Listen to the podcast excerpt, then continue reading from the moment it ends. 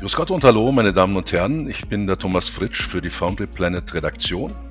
Es ist September 2020 und wir erleben eine Zeit, die für uns alle einzigartig ist. Wir versuchen mit der Covid-19-Pandemie zu leben, zu arbeiten und es ergeben sich neue Herausforderungen, alternative Ansätze, aber auch Freiräume für neues Denken und zukunftsorientierte Strategien. Dabei gibt es Themen, die hatten wir sogar schon auf dem Schirm und vielleicht ist gerade jetzt der richtige Zeitpunkt, sich konkret damit zu beschäftigen. Niederdruckguss für Aluminium ist uns selbstverständlich gegenwärtig und wir haben auch schon gehört, dass es für Stahl besondere erstaunliche Ergebnisse mit Einsparpotenzialen geben soll.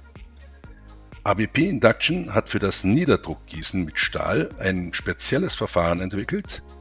Lassen Sie sich das OCN-Ofensystem im folgenden Podcast erläutern. Ich lade Sie gerne dazu ein, denn jetzt ist der richtige Zeitpunkt. Hören Sie Markus Hagedorn und Michael Braun im Gespräch mit Markus Albert von MAC Consulting.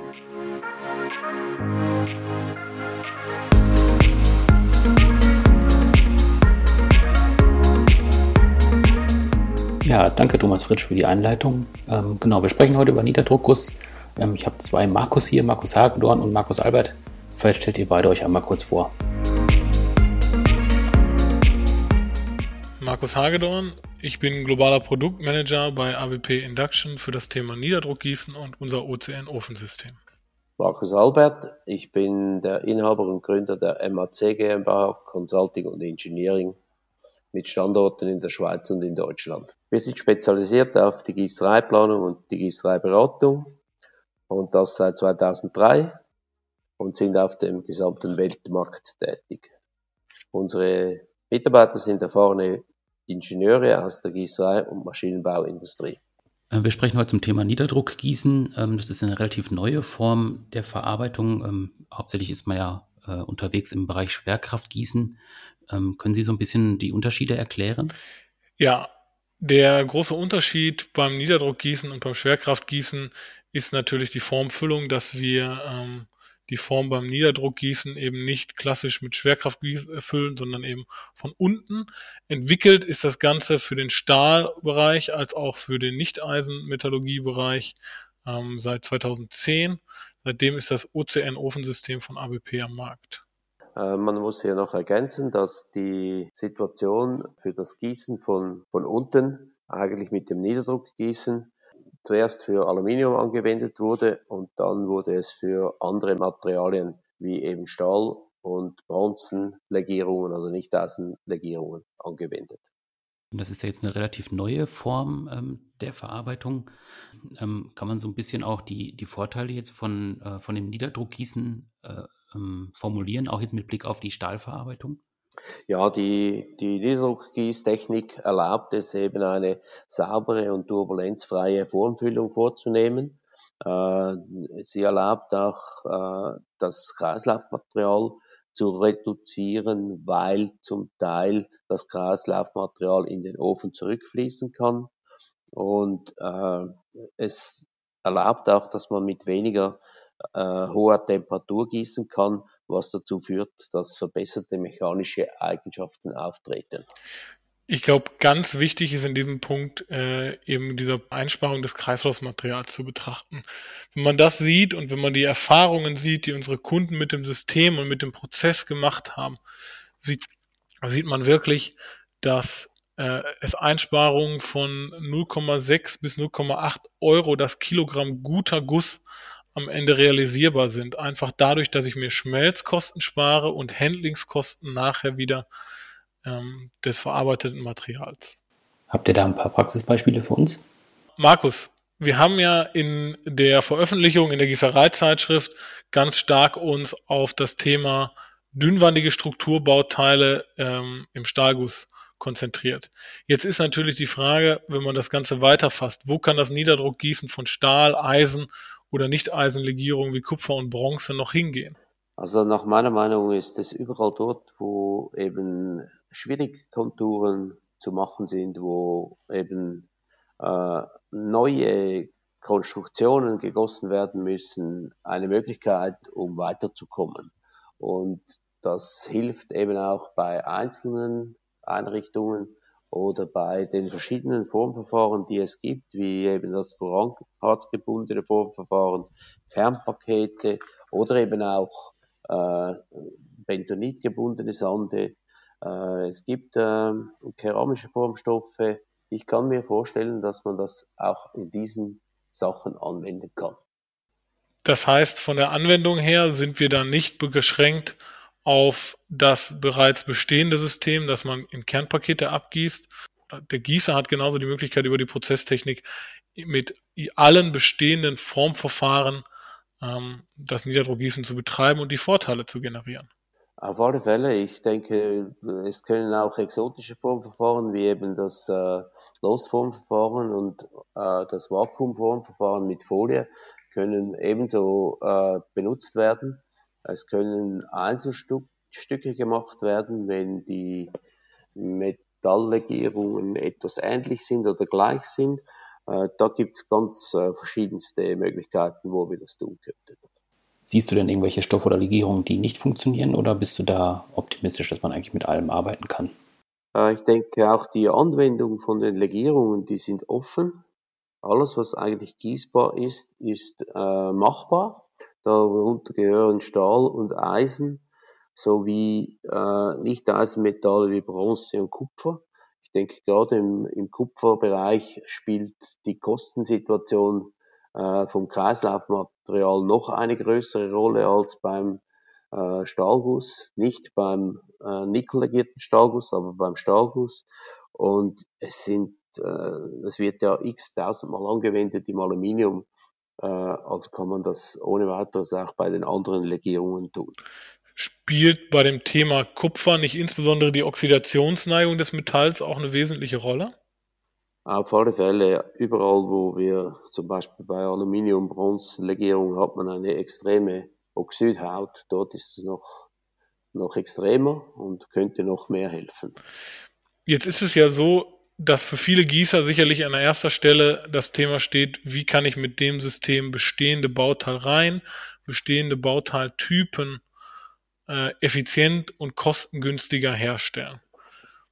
Da ist es ja so, dass man schon sieht, es sind enorme Einsparungen möglich, unter anderem durch das Kreislaufmaterial. Kann man die in einer gewissen Größenordnung beziffern? Also wir haben äh, schon Teile gegossen, wo wir das Kreislaufmaterial bis zu, bis zu 30, 40 Prozent reduzieren konnten.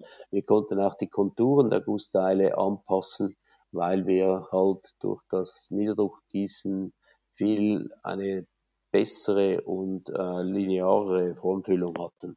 Das heißt, dass die Einsparungen nicht nur im Kreislaufmaterial und den Schmelzkosten sind, sondern alle nachgelagerten Prozessschritte sich deutlich vereinfacht haben? Ja, es, äh, es kann sein, dass man, oder es ist so, dass man tatsächlich an verschiedenen Orten Einsparungen vornehmen kann. Man kann auch äh, andere Geometrien formen, äh, die man früher mit Kerne ausbilden musste. Äh, das sind Sachen, die entscheidende Vorteile geben in, in den Kosten. Es braucht aber eine Umdenken, es braucht ein Umdenken aller äh, Leute, die mit dem System arbeiten, weil halt das Gießen von unten größere Herausforderungen stellt an die Denkweise. Das heißt, ich muss mich innerhalb der Form eigentlich vorstellen können, wie die gesamte Formfüllung passiert. Das heißt, ich muss ganz genau mir im Kopf vorstellen können, wie das flüssige Metall oder der flüssige Stahl in die Form fließt und was ich dazu muss, tun muss, dass eben die Form auch gefüllt werden kann. Heißt das dann, dass die Werkzeuge auch anders ähm, geformt werden müssen oder anders produziert werden müssen? Also dass quasi bei der Konstruktion auch schon andere Voraussetzungen erfüllt sein müssen? Das ist ganz wichtig, dass eben schon in der Konstruktionsphase der Gießer mit eingreifen kann und dass er eben auch zeigen kann, wie die Konstruktion gemacht werden muss, dass das Gussteil auch wirklich im Niederdruck, Niederdruckgussverfahren äh, gegossen werden kann. es sind zum Beispiel auch äh, andere Voraussetzungen an die ganzen Formaufbau gegeben. Das heißt, ich muss äh, gerade wenn ich dünnwandig gieße auch versuchen, äh, die, die Luft aus dem Formhohlraum zu kriegen. Das ist essentiell von Bedeutung. Wenn das nicht gemacht wird, wird das Teil nicht voll. Ich glaube, hier spielt gerade die Zusammenarbeit zwischen der MAC und der ABP eine wichtige Rolle. Wenn ich mir betrachte, welches Know-how du und deine Kollegen haben in der Auslegung eben dieser Gussform, ist es das, was am Ende zählt, damit der Gießer es schafft, seine Produktionskosteneinsparungen zu generieren. Und die sind bei dem Verfahren ja eminent. Wir reden davon, dass es möglich ist, bei bestimmten Geometrien Einsparungen von größer 15 Prozent der Herstellkosten zu generieren. Ja, das ist genau richtig. Äh, man muss das so angehen und man muss wirklich äh, halt die Zusammenarbeit des Anlagenherstellers und des Prozesserarbeiters und des Prozessusers, die Zusammenarbeit muss von Anfang an funktionieren. Aber das Ganze hat einen Charme und eine Riesenchance, um eben Gussteile herzustellen, die man vor einigen Jahren noch kaum geglaubt hätte, das zu tun. Ist die aktuelle Zeit, die ja jetzt sehr spezifisch ist durch das Coronavirus, denn die richtige, sich mit dem Thema zu beschäftigen?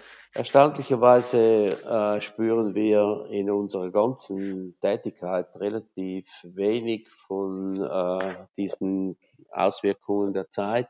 Ich glaube, man muss weiterdenken, man muss optimistisch sein und man muss in die Zukunft denken. Und wir brauchen neue Technologien. Wir müssen Verbesserungen an unseren Prozessen äh, machen. Das ist zwingend. Äh, nur so können wir gegenüber unseren Wettbewerbern weltweit oder Marktbegleitern weltweit bestehen. Das ist sicherlich richtig, wenn man sich äh, anschaut, in welchem harten Wettbewerbsumfeld die Gießereien in Deutschland, aber auch weltweit stehen und sich behaupten müssen, ist jedes Alleinstellungsmerkmal, und die haben wir ja ein großes, am Ende überlebenswichtig. Genau. Also zusammenfassend kann man sagen, wenn äh, die Technologie eingesetzt wird und wenn sie richtig eingesetzt wird und natürlich auch mit einem gewissen äh, Quäntchen Herzblut, dann ist das wirklich äh, eine sehr gute Technologie, die eine Gießerei weiterbringen bringen kann und ihr ein Alleinstellungsmerkmal bietet. Ja, die OCN ähm, ist aktuell das einzige System, was das Niederdruckgießen eben bei den Temperaturen für Stahl und Eisenguss erlaubt. Ähm, basiert auf dem Teapot-Prinzip eines klassischen ähm, eines klassischen Vergießofen, aber mit einem Tiegelinduktor, sodass man eben die Möglichkeit hat, auch schnell Legierungswechsel vorzunehmen und ähm, ist wirklich mit modernster IGBT-Steuerung ausgerüstet, mit einem Drucksystem, was erprobt ist über die vielen Jahre, die es jetzt in Betrieb ist bei unseren Kunden. Und wir haben natürlich auch die Möglichkeit, je nach Anforderungen das System auf Größen von einer Tonne bis zehn Tonnen Fassungsvermögen auszulegen.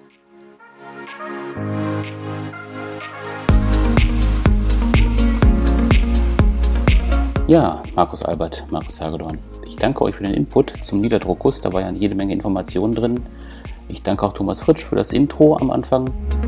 Wer jetzt noch mehr wissen möchte zum Thema Niederdruckguss, der kann sich auf der Internetseite von AWP umschauen bei awpinduction.com oder auch auf den Internetseiten von Foundry Planet. Ansonsten freuen wir uns, wenn Sie unseren Podcast abonnieren bei Spotify, bei Apple Podcasts, bei Google Podcasts oder bei SoundCloud. Bis zum nächsten Mal. Tschüss.